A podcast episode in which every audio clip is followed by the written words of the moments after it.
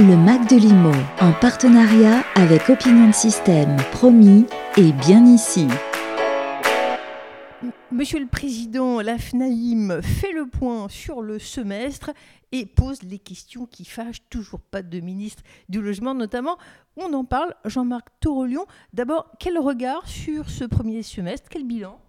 Ben, le bilan est plutôt positif, 1 175 000 transactions au 31 mars.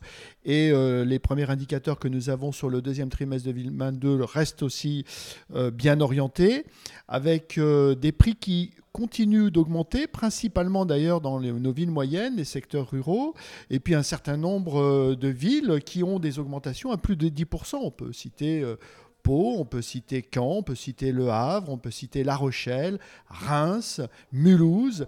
Et donc, euh, on a, euh, on, euh, cette, cette j'allais dire, dynamique de prix qui est couplée à une dynamique d'activité. Après, quelques signaux quand même qu'il faut interpréter différemment.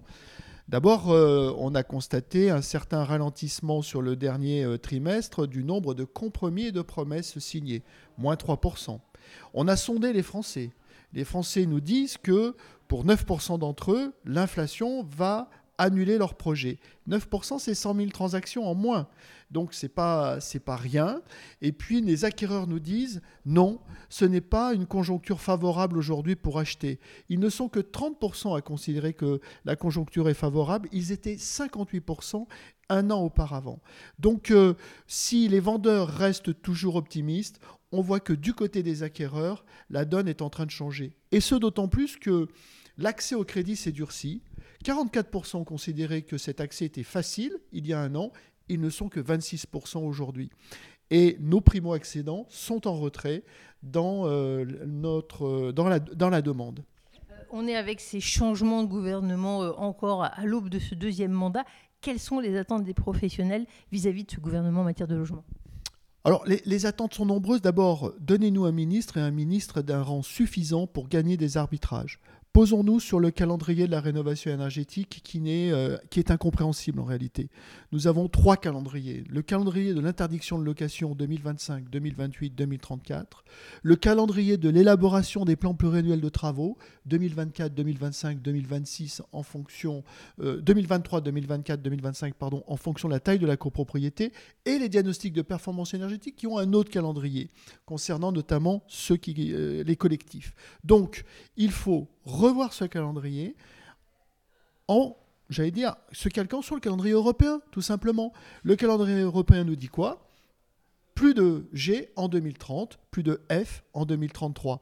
Mais pas que dans le parc privé locatif ou le parc social, tout parc confondu.